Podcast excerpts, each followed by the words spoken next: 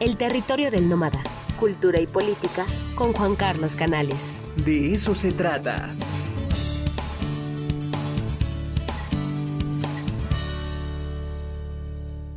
Ya está con nosotros Juan Carlos Canales. Querido Juan Carlos, ¿cómo estás? Buenos días. Buen día, Ricardo, ¿qué tal? ¿Cómo estás? Muy bien, muy bien.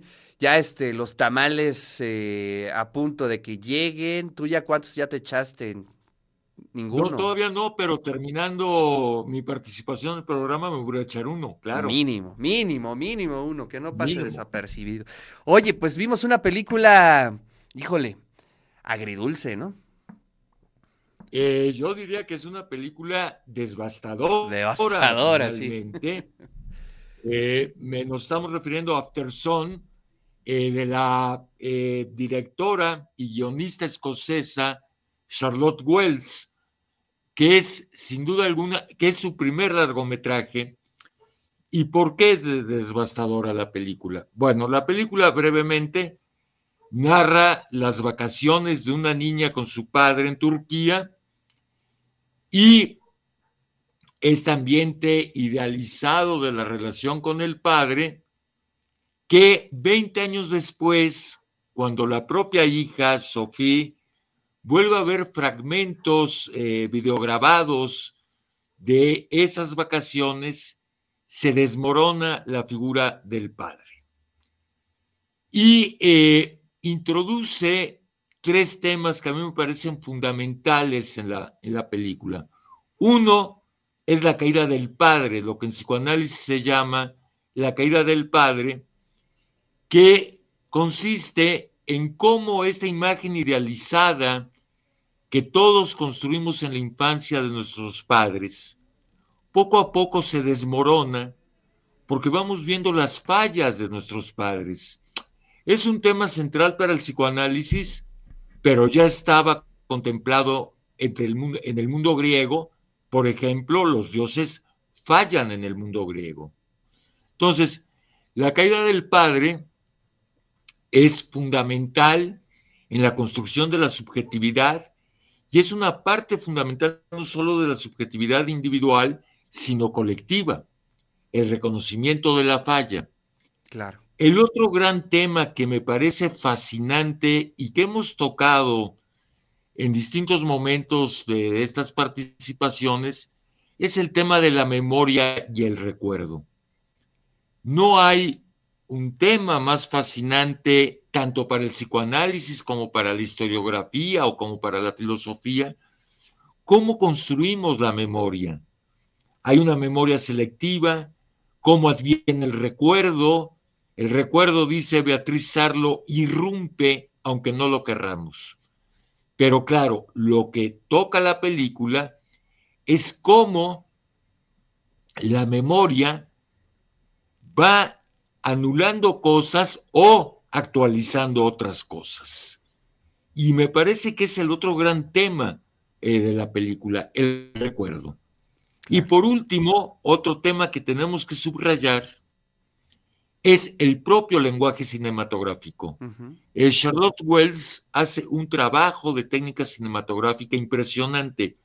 Primero, porque gran parte de la película se desarrolla grabando videos de esas vacaciones que la mujer, que Sofía 20 años después vuelve a ver y que son lo que provocan este cambio de perspectiva respecto al padre. ¿Por qué? Porque, bueno, en la película, de un modo muy sutil, a lo largo de toda la película, va dando señales, indicios de este padre que está absolutamente desmoronado en la vida. ¿sí? Es un padre que tuvo una infancia terrible. Recordarás cuando él le dice, Calum, en el, eh, Calum que es Paul Mescal, cuando le dice a Francesca Corio, la actriz, esta joven niña actriz que aparece como Sofía, cuando le dice, es que el día de mi cumpleaños, de los mismos 11 años que ahora tú estás cumpliendo, mis padres no se acordaron de mi cumpleaños. Y luego todas las señales de los libros que tienen las vacaciones de autoayuda, espiritualidad, etcétera, etcétera.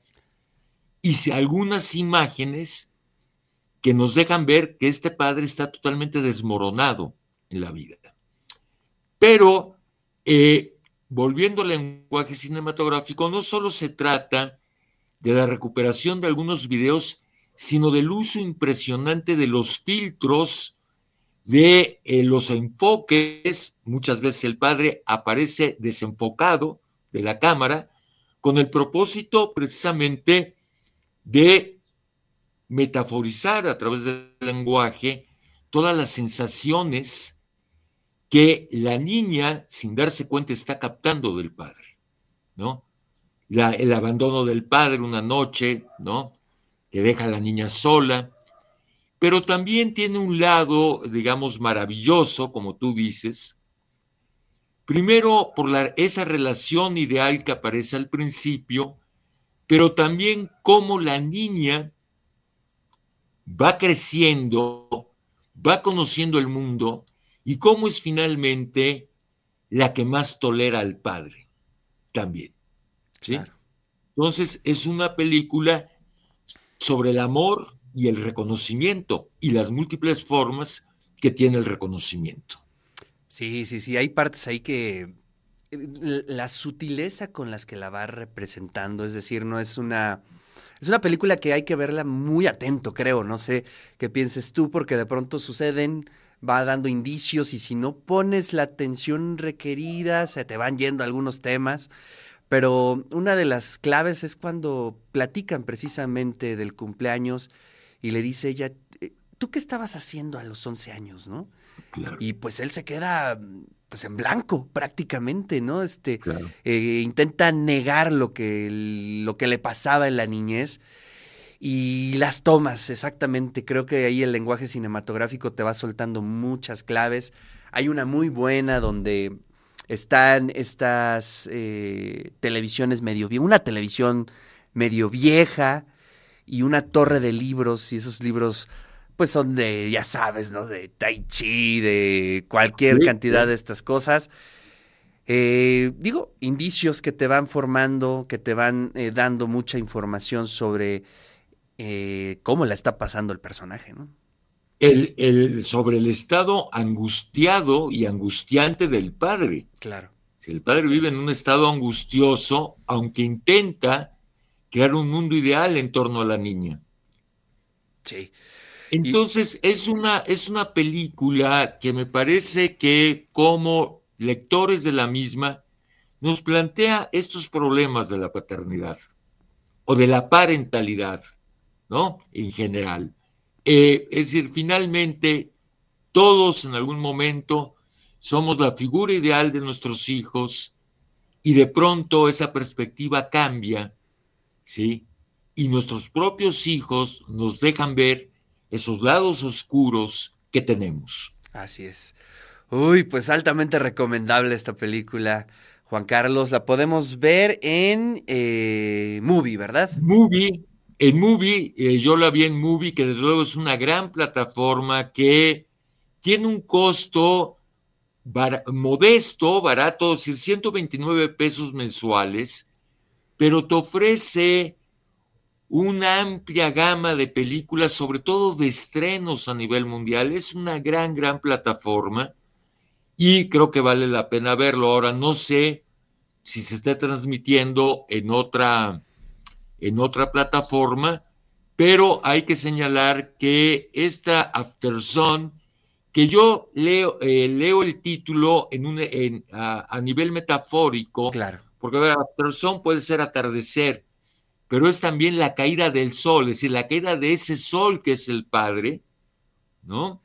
Eh, y eh, es una de las películas más comentadas, más discutidas y con la posibilidad de ganar mayores Óscares este año, esta producción que es del Reino Unido y de Estados Unidos, y es sin duda una de las grandes sorpresas del cine mundial del 22, de finales del del año pasado. Sí, y además me encanta que explora eh, otras posibilidades de narrativa, ¿no? De pronto ya estamos un poco hartos de, de la violencia, de ciertos temas, de los temas sociales. Bueno, sí, este es un tema social, evidentemente, pero esto no deja de ser muy íntimo y creo que también eso es algo importante. Esa es la escena a la cual me refería, ¿no? La televisión, la cámara, los libros. Es una escena que te da muchas claves. Prácticamente todas, si te das cuenta, prácticamente todas las tomas son espacios muy cerrados que hablan de esa misma intimidad, ¿sí? Eh, siempre hay un enfoque eh, muy directo, muy cerrado a los personajes, aún en espacios abiertos.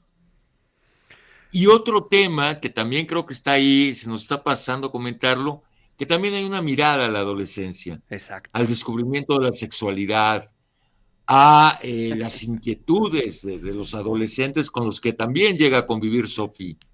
Oye, me acuerdo mucho en el contexto de esta película, eh, un amigo, muy, muy buen amigo, este, reflexionando sobre lo que significa ser padre, eh, muy honestamente confesó en una mesa de café diciendo, pues bueno, yo no sé qué sea bueno, qué sea malo, pero de lo único que estoy seguro es que uno siempre acaba mal parado siento madre, ¿no? en forma de broma, pero, con mucha razón, siempre acabas un poco mal parado. ¿no? claro, hay una gran sabiduría, claro. Hagas lo que hagas como padre, vas a fallar. Exacto. Pero me parece que uno de los grandes errores eh, de la parentalidad es pretender ser un padre perfecto. O un amigo, ¿no? que de pronto eso es algo que se discute mucho, ¿no? Claro, que es una construcción eminentemente imaginaria porque el otro siempre va a percibir nuestras fallas. Claro. Bueno, finalmente, ¿qué es el amor? Sino soportar la falla del otro y eh. nuestra propia falla, desde luego, ¿no? Entonces, no hay peor error que pretender construir una imagen de sí mismo como el Padre perfecto que lo hacemos todos. Es que yo a tu edad ya trabajaba, es que yo a tu edad sacaba 10, es que yo a tu edad, y no es cierto, y además casi nunca es cierto, ¿no? Exactamente. Pues ahí está altamente recomendable la película eh, After the Sun eh, para que lo, lo, la visiten en Movie. Ahí está por 129 pesos mensuales, pues una maravilla. Te mando un abrazo, Juan Carlos. Gracias, Ricardo. Mil gracias a ti y a todos los, los radioescuchas y televidentes. Buen día y vámonos por los tamales. Vámonos por los tamales.